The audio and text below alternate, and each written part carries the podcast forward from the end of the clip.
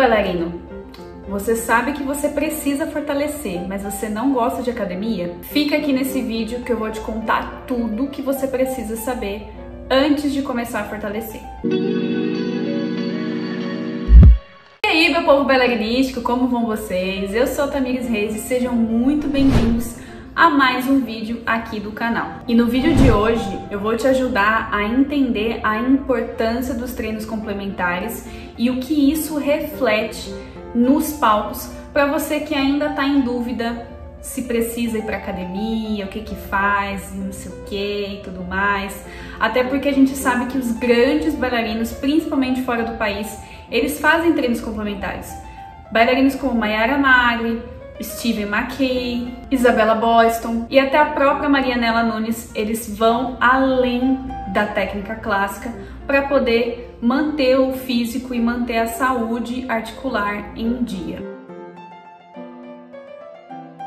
Então, se eles, que são os grandes bailarinos, fazem isso, alguma coisa a gente tem que aprender de lição, não é mesmo? Então já aproveita, se inscreve aí no canal, ativa o sininho, porque toda semana tem vídeos, tem dicas, tem reacts, tem várias coisas para você que é bailarino amador, bailarina adulta ou bailarino profissional que quer manter uma carreira longa sem sofrimento. Então eu vou contar mais ou menos baseado principalmente na minha experiência como bailarina e também como profissional de educação física. Bom, para quem está chegando agora, eu dancei a vida toda, eu comecei o balé um pouco tarde, por volta ali dos 9 anos, mas eu fiz a formação completinha, me formei como bailarina clássica, me formei como bailarina contemporânea, tenho DRT, participei de companhia de dança, participei de audições, de festivais e etc. Então, é, eu sei como é que é a rotina, eu sei quais são os pensamentos, eu sei quais são as crenças, eu sei qual é a pressão de você ficar bem com o seu corpo, porque eu vivi isso na pele. Acontece que aos 23 anos, que quando a gente ainda estava numa dificuldade financeira muito grande na companhia, é, eu acabei optando por parar de dançar para poder buscar outras alternativas, que no caso é o meio acadêmico, né? No caso era uma faculdade. Foi então que depois de muita luta, muita crença, eu entendi que a faculdade de educação física seria o ideal para mim, não só por ela abordar os aspectos anatômicos, mas para ela justamente trazer essa, esse aspecto de saúde, que é o que eu sentia muita falta com os meus alunos e que eu sentia muita falta comigo também como bailarina. Foi então que em 2015 eu ingressei na Universidade Federal de São Paulo, fiz lá o curso integral, parece uma mini medicina, e acabei me formando como profissional de educação física, sempre trazendo esse olhar da dança para a performance, da dança para o lado da saúde. Por conta dessas grandes revoluções da minha vida, eu tive momentos muito extremos. Então eu comecei a dançar com 9 anos, eu era aquela criança bem rechonchuda, bem bochechuda, bem gordinha. Com 13 anos eu emagreci pra caramba, fiquei num peso ideal ali pra dança, fiquei ali num, num físico que era ok, mesmo eu achando que não era. Acontece que aos 18, 19 anos eu fiz o processo inverso, então eu comecei a emagrecer demais, eu fui quase no estado anoréxico por essa pressão estética, por essa pressão psicológica, por saber que eu já estava numa idade que eu não ia, que eu teria muita dificuldade de entrar em companhias de dança. E aconteceu o oposto depois que eu entrei na faculdade, que foi quando eu engordei demais. Eu ganhei mais de 15 quilos, completamente parada, não dançava, só estudava, só enlouquecida. Então eu passei por várias fases, fases muito magras, fases muito gordas, fases enfraquecida. Tudo que pode acontecer, eu acabei passando nesse momento aí da dança. E nesse meio tempo, eu sempre tive crença de academia. Então, na época que eu dançava mais, que eu fazia mais ou menos umas 8, 9 aulas por semana, eu tinha muito dor no joelho, muita dor no joelho. Era aquela coisa assim, esfriou, o joelho já travava, eu não conseguia andar, eu saía mancando, eu ia dormir chorando, eu era a melhor amiga do Gelol, o Fisioforte devia me patrocinar nessa época, porque eu só usava isso e usava joelheira, então eu sofri muito nessa época, mas eu sempre achava que a academia nunca seria ideal para mim, por quê? Porque eu não quero ver a Graciele. Eu não quero ficar com a musculatura muito grande. Eu não quero que a perna pese na hora de fazer um developé, porque se eu já tenho dificuldade suficiente de fazer um developé com o tamanho da minha perna, imagina se ela fica mais. Tá saindo da jaula o monstro, pô! Então eu tive muita crença. Tentei uma única vez fazer a academia na época que eu dançava realmente. Aí abre um parênteses, porque esse período que eu tentei fazer academia foi por causa de um boy lixo na minha vida que falou, vamos fazer. E aí eu achei que eu devia fazer e foi pior ainda. E aí depois, quando eu terminei com ele, eu vi que a academia era um negócio ridículo, tipo, ai, nossa, piores lembranças dentro de uma academia. Então, não tive boas experiências no começo, mas eu também não fui orientada da maneira que deveria. Foi aí então que eu conheci o Vini, meu atual e eterno boy, que ele me apresentou a educação física de uma maneira diferente, que é a maneira da saúde, que é a maneira interdisciplinar, que é a maneira que você é, enxerga o seu aluno, o seu paciente de diversas vertentes, o aspecto físico, o aspecto psicológico, o aspecto social, que é uma coisa muito importante. Foi aí que eu comecei a dar um créditozinho para educação física e pensei, ué, acho que esse negócio aí pode ser bom. E aí, por justamente estar dentro da faculdade de educação física, eu acabei começando a me aproximar um pouquinho mais da academia, me aproximando um pouquinho mais dos treinamentos, etc. E eu tinha já parado de dançar já fazia um bom tempo. Então, a minha atividade diária eram os treinos que eu fazia por conta a pedalada que eu fazia até a faculdade e só. Então, de alguma forma, eu tentava manter o meu corpo ativo. Foi então que eu me formei, voltei para São Paulo e pensei: agora eu vou voltar ao físico que eu era antes, eu vou dançar até não poder mais e é isso aí. Só que tem porém, né? Entrou uma pandemia no meio. Eu fiquei de 2018 até 2020 tentando treinar, tentando dançar, sempre no i, i, e, e nunca conseguia ter disciplina suficiente. Então eu entendo vocês, gente. Treinar não é fácil, mas a gente aprende. E aí, com a pandemia, foi a hora que eu realmente parei, pensei quais que são os meus grandes objetivos a partir de agora, porque agora eu ainda tô num, num momento de, de descoberta pessoal, é, no momento em que eu ainda posso seguir dançando se eu quiser, acho que dançar não tem idade, então por que não é, fazer aula nos meus 28, 29 anos? Esse ano faz 30. Então eu comecei a colocar um pouco mais os pingos nos is. Foi aí que surgiu a oportunidade de voltar a fazer aulas, mesmo que seja online. E aí, né, a louca que já estava pelo menos uns 8 anos sem fazer aula, não deu outra e comecei a fazer as minhas aulas mesmo online. Só que em paralelo a isso, eu comecei a levar muito mais a sério a questão dos treinos. Por quê? Primeiro, a gente estava num momento de pandemia em que a gente já tinha uma atividade de vida diária muito baixa. Eu estava retornando para as aulas de balé e aí eu precisava de um aporte físico porque eu já estava muito tempo sem dançar, eu já tinha um histórico de dor no joelho, dor na lombar e etc.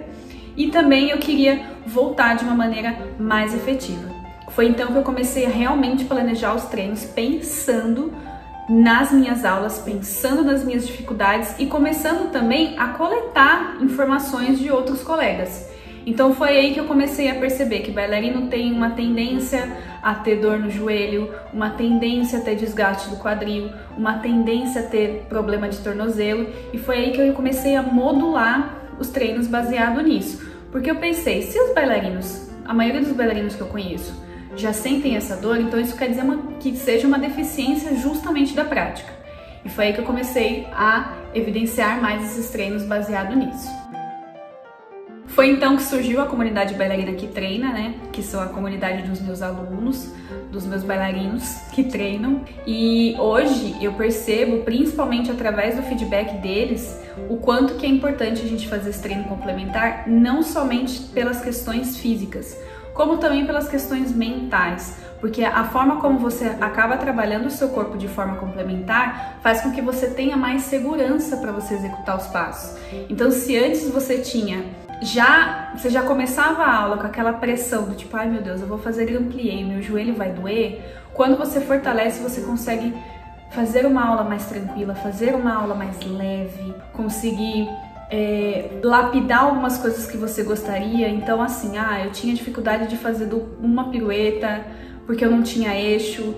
Quando você começa a descobrir o seu eixo, você começa a explorar uma dupla, começa a brincar com algumas coisas, brincar com baterias e etc. Sem aquele medo de fazer um exercício em falso e se machucar e ter que parar por meses. E hoje, exatamente no dia de hoje desta gravação, eu fiz a minha primeira aula de 2022. É, depois de um período em que eu fiquei um mês sem fazer aula, mas continuei fazendo os treinos, treinos pesados, treino de força e fiz corrida e fiz escambau. E eu senti hoje na pele a importância de fazer é, esses treinos complementares, porque eu não tive dificuldade nenhuma durante a aula é, as baterias saíram, os saltos saíram, o fôlego saiu e até o momento estou tranquila, está tudo sob controle e é isso.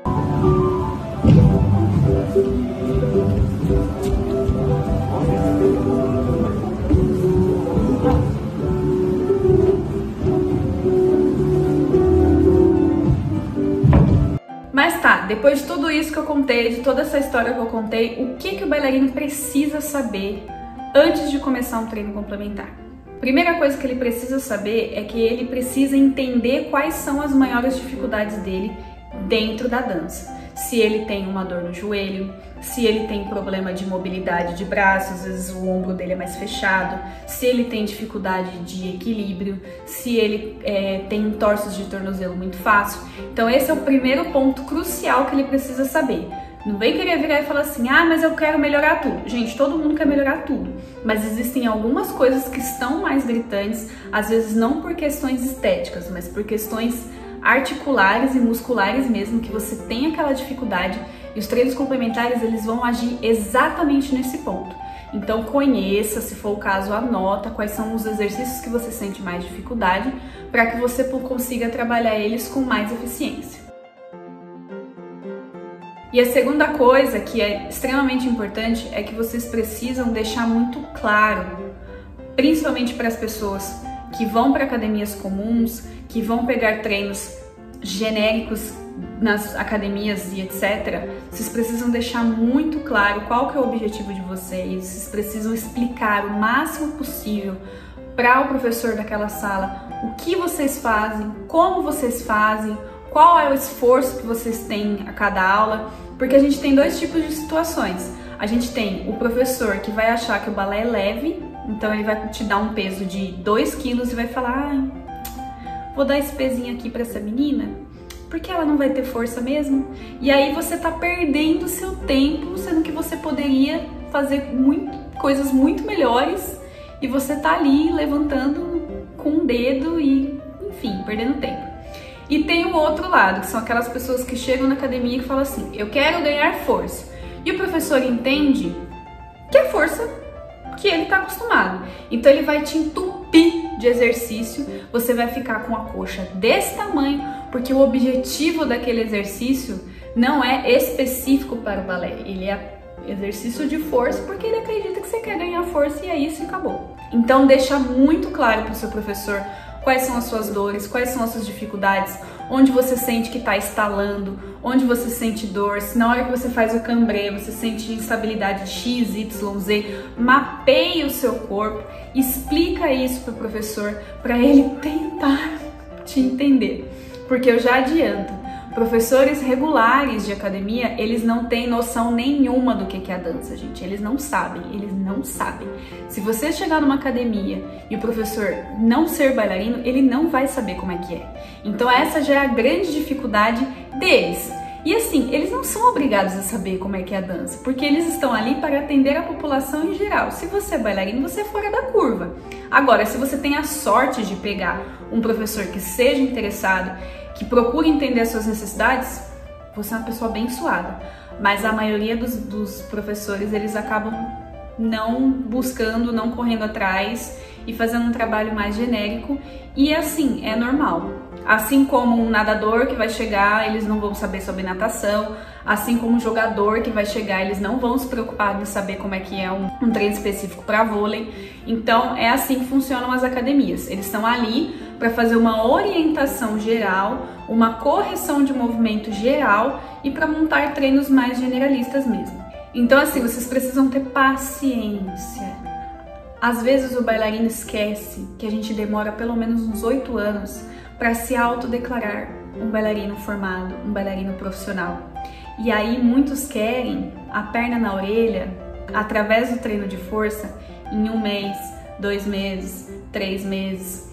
Não se esqueçam de que é um processo. Se hoje você está vendo esse vídeo, você decidiu mudar a sua vida, decidiu fazer treino complementar, não vai ser mês que vem que você vai estar tá girando tripla pirueta, não vai ser mês que vem que você vai perder X quilos, não vai ser assim. A gente tem que ser realista, a gente tem que entender que é um processo e que todo mundo começou lá na primeira posição, foi para o andeorzinho, foi para a terceira, foi para a quinta e com os treinos é a mesma coisa. A gente vai fazendo essa progressão e ao aos poucos você vai sentindo essa mudança no seu corpo e que vai refletindo diretamente na dança.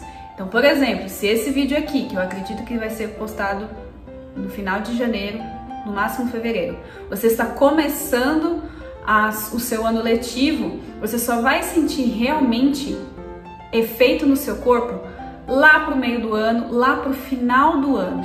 Então tenha paciência, saiba quais são as suas limitações, conheça seu corpo, escaneie, mapeie, porque aí sim você vai ter um trabalho complementar muito mais direcionado.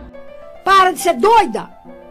Agora, se você está interessado, não sabe aonde encontrar esse trabalho complementar, no link aqui da descrição tem o contato para vocês conhecerem a comunidade bailarina que treina, que é a minha comunidade dos treinos, né? Lá eu faço os treinos individuais e personalizados para cada bailarino, analisando exatamente esses tipos de condições que eu falei, histórico de lesão, histórico de vida, rotina, se a pessoa consegue treinar uma vez, se ela consegue treinar três vezes, se ela consegue treinar todos os dias. Baseado nisso, eu consigo montar um treino que seja personalizado para você, que não necessariamente vai ser na academia. Pode ser feito em casa, pode ser feito com um elástico, pode ser feito com zero elásticos, pode ser feito da maneira que você achar que é interessante para você começar. O importante é começar. Acho que deu para perceber, né, que o treino complementar ele é fundamental na vida de um bailarino. E olha que eu tô falando isso por experiência própria.